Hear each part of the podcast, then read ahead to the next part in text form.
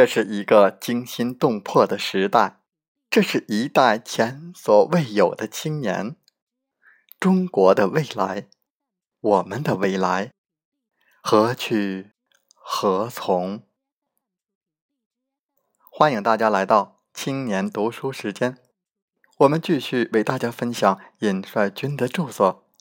错的不是我们，是世界。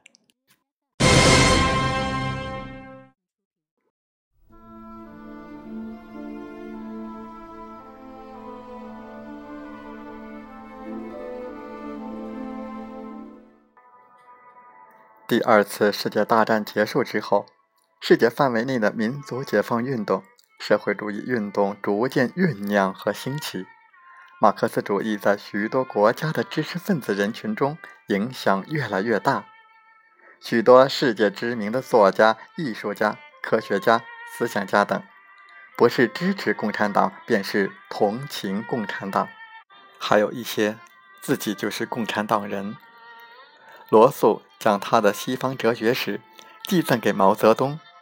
爱因斯坦是一个坚定的社会主义者，他对战争、和平、个人、国家、社会、希特勒、麦克斯主义、黑人问题、科学、宗教、哲学、伦理、教育等都发表过诸多言论。卓别林用他的电影批判希特勒。同时也批判资本主义对人的压榨和异化，反反纳粹斗士贝尔托·布拉希特、托马斯·曼同情社会主义。毕加索本人就是共产党员，就连《假如给我三天光明》的作者，美国历史上最伟大的女性海伦·凯勒，也写过我是怎样成为一名社会主义者的。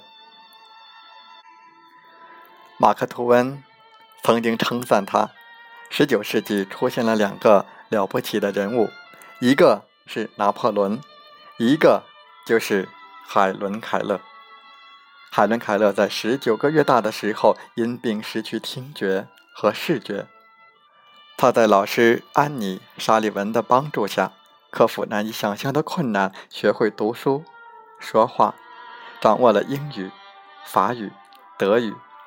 拉丁语、希腊语五种文字，并且写出了《我生活的故事》《十强之歌》《走出黑暗》《乐观》《老师》等伟大作品。他还走遍世界，为盲人学校募集资金，把一生奉献给了盲人福利和教育事业。为消除社会不平等，海伦加入美国社会党和国际产业工人协会。成为一名激进的社会主义者，有人曾如此评价他：海伦·凯勒是人类的骄傲，是我们学习的榜样，是人类善良的表现。相信他的事迹能成为后世的典范。这样的亲社会主义名单可以列出一长串。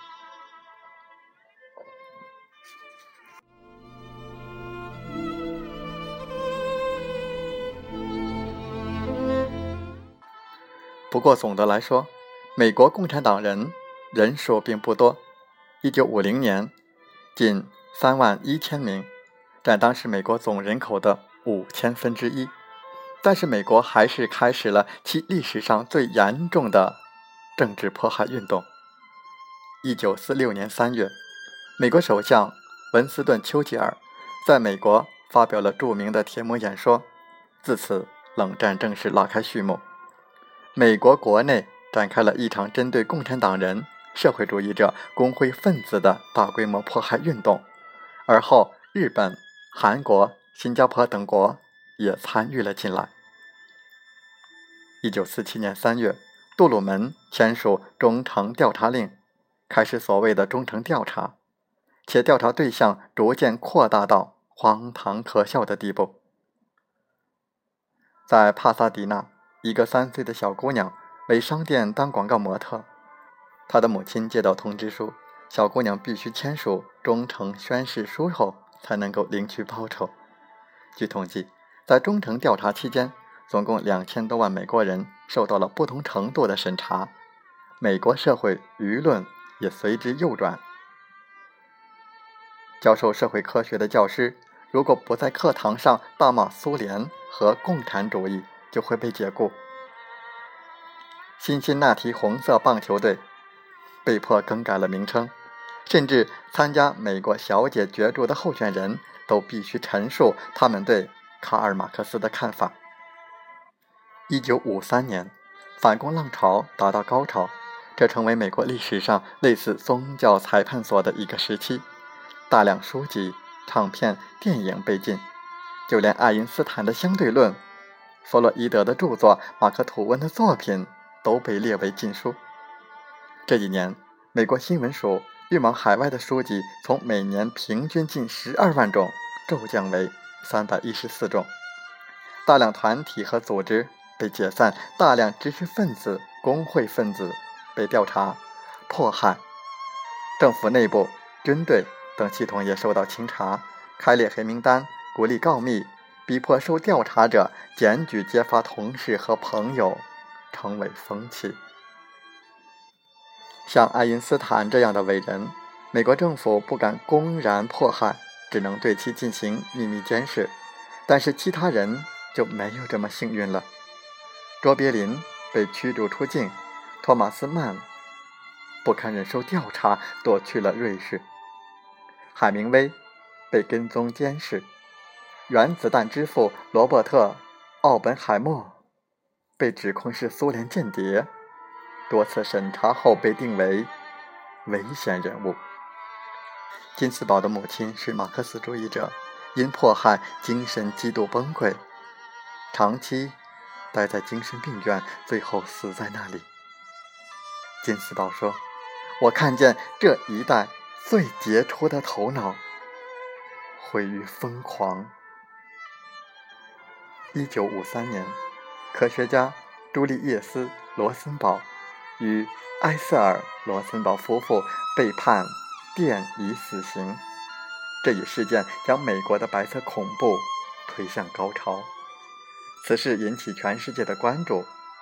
萨特说：“两个无辜的人。”被处死，事关全世界。麦卡锡时代，美国当局总共抓捕、杀害了多少美国共产党人及其同情者，无人知晓。报纸、媒体上宣传的总是美国丰盛的物质享受、繁荣的消费经济、中产阶级的身份地位。二战结束了，美妙的五十年代来到。一派虚伪势力的景象，而在这背后却是阴霾密布的高压氛围。正是在这样的大背景下，垮掉的一代出现了。他们对现实极为不满，但是又受制于麦卡锡主义的政治高压，如此便开始了他们不伦不类的反叛，不能积极的反叛，便消极的反叛。地下文学兴起了。一九五五年，在旧金山的一次朗诵会上，金斯堡以一首《嚎叫》获得轰动性成功。这首诗以怨气冲天的哀嚎，表达我这一代精英的痛苦与自暴自弃，斥责莫洛克神统治下的军事化、商业化的社会。一九五七年。凯鲁亚克的《在路上》出版了。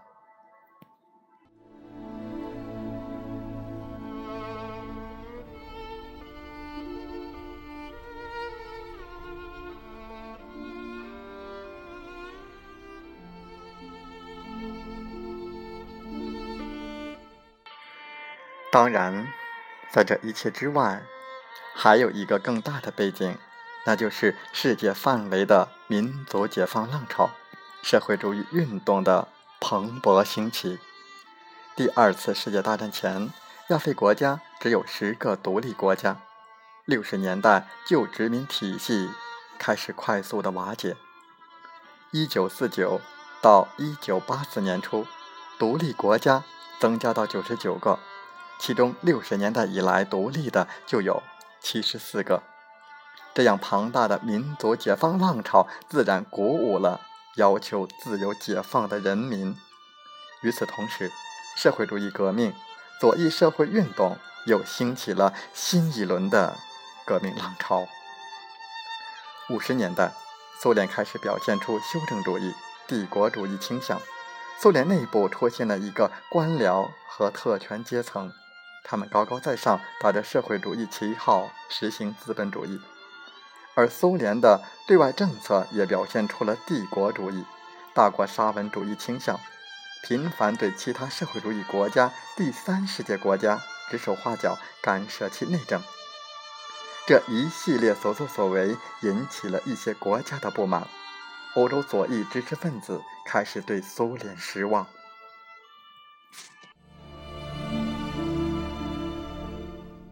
五十年代中期至六十年代中期。中苏之间爆发了一场大论战。在一九六三年至一九六四年论战高潮期间，我党相继发表九篇评论苏共中央公开信的文章，史称“九评”。毛泽东也预言苏联迟早要失败并亡国。中苏论战成为国际上的大事。欧亚非拉的许多国家早已对苏联不满，只是敢怒不敢言。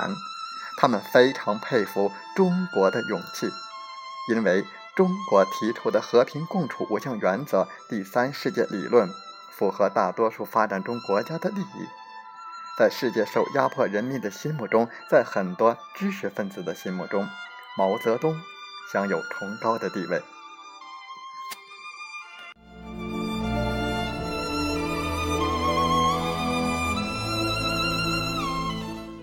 一九六八年，在法国巴黎，学生罢课筑起街垒路障与警察对视；工人罢工占领工厂，把民族英雄戴高乐总统赶下台。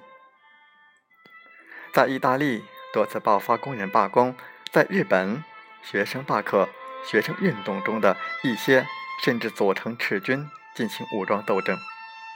在巴基斯坦。全国性起义推倒了军人独裁政权，德国、捷克、墨西哥、巴西、越南，世界各地的学生和工人，受压迫的人们纷纷行动起来，要求自由和解放。这就是六十年代世界范围内的左翼社会运动浪潮，浩浩荡荡，不可阻挡。在这样的大背景下，美国的反战运动、民权运动、女权运动、嬉皮士运动。兴起了。一九六三年八月，美国民权运动达到高潮，二十五万黑人和白人同情者举行争取就业和自由的自由进军，并游行。一九六七年十月二十一日，反战运动进入新阶段，十万学生和民众组织向五角大楼进军运动，示威者还冲到五角大楼前的草坪上，扯下星条旗，升起越共的旗帜。示威者还与警察发生了大规模冲突。一九六八年，反战示威游行遍及美国各地。一九七零年五月四日，为抗议美国入侵柬埔寨，俄亥俄州凯特大学的学生组织集会。国民警卫队开枪打死四名学生，并打伤多人。四名学生中有一位手持鲜花的女生。在被打死的几个小时前，将鲜花插进国民警卫队士兵的枪管，告诉对方：“鲜花比子弹好。”美国历史上第一次全国学生总罢课因此爆发，十多万的学生涌入华盛顿进行抗议，四百五十所高等院校罢课。毫无疑问，世界范围内的民族解放浪潮、社会主义运动对美国统治阶级。构成了极大威胁，而美国国内的反战运动、民权运动更是让美国政府极为头痛。怎么熄掉美国国内民众的怒火？怎么消磨青年学生的斗志？怎么转移美国民众的注意力呢？让青年堕落，让青年道德沦丧，陷入毒品和性自由的漩涡，这样一来，是不是可以消磨青年的斗志呢？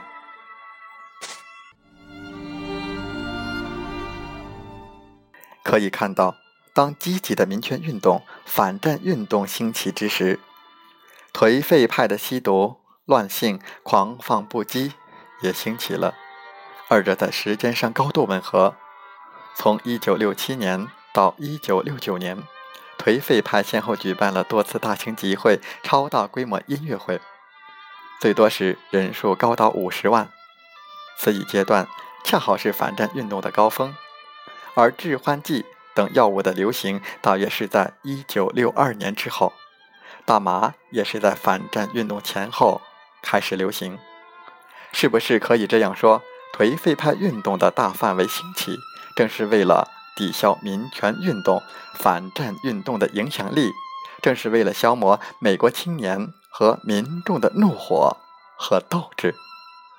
真实的历史到底是不是如此呢？是谁使得颓废派运动壮大的呢？